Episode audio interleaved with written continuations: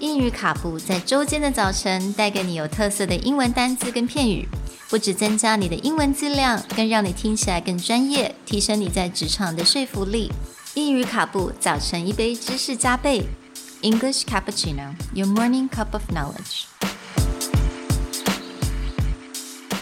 Good morning, everyone, and welcome to English Cappuccino Episode 1.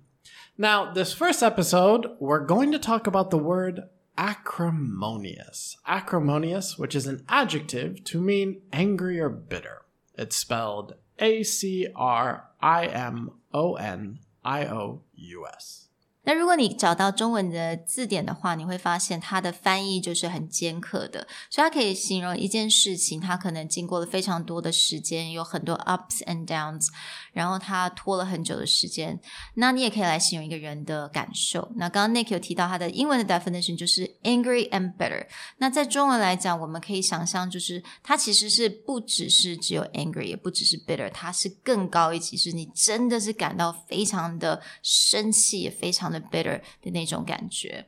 So，那这个字它是嗯形容词，那它后面一定要接名词，马上就接一个名词哦。All right, so a lot of people might wonder why are we starting off a new podcast with such a serious and potentially dark word? Well, the inspiration from this comes actually from a very funny place, from the TV show Friends.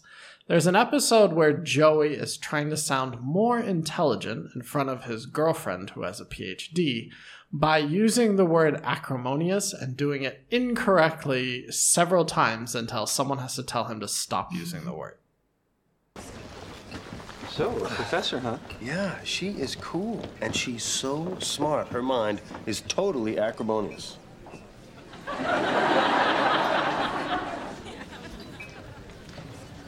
Guess that's not how she used it. hey, if we want to uh, grab a bite before work, we better get acrimonious. No? Am I getting close? I need to talk to you about Charlie. Oh, do you? Do you really? Yeah, I'm, uh, I'm kind of having a little problem. Look, if you don't know what the word acrimonious means, just don't use it. 那我们现在知道我们不应该怎么样用这个字。Let's learn about how we're actually going to use this word in our sentences. Right. Now, acrimonious is actually quite relevant today if you look at politics. The US election has caused a lot of controversy. You have Brexit going into full swing. And there's a lot of people looking at politics with uh, not such a happy face.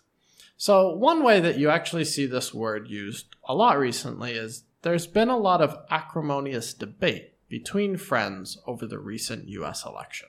嗯，所以我相信大家一定知道，在美国的总统大选啊，或者是之前的英国啊脱欧的 Brexit。那当然，我觉得每一个国家都有他一些政治理念不同的人。就算你是朋友，你可能还会有很多 acrimonious debates，right about politics。 Right.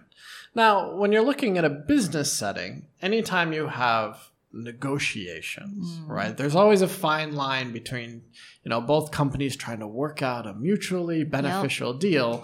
And it also can quickly become this bitter, angry rival. I think, Sherry, you were telling me recently in a book you were reading about an acrimonious relationship, right? Yeah，所以那本书它在形容一个就是 Pixar 这个公司跟 Disney 他们在之前在 Michael Eisner 他是 CEO 的时候，他们之前。呃，跟 Pixar 它的一个 relationship，它其实是非常 acrimonious，因为他们有之间有 非常多的不快乐，合作上面经验不是很好，所以我们当然也绝对可以把这个字用在我们一些商业的一些状况情况来讲。所以刚刚 Nick 有讲到嘛，在我们在做 negotiation 的时候，一定是很艰难，也非常久的时间，所以常常会有很多让令人很不开心的事情。So you can definitely use this word in a sentence. Right. So you could just say something like the acrimonious negotiations caused a rift between the two companies. Now, we hope that in the future you will put this word to use and hopefully in a very not Joey fashion. You know, try and use it in the correct meaning. Join us next time for your morning cup of knowledge with English cappuccino. See you next time. Bye. Bye.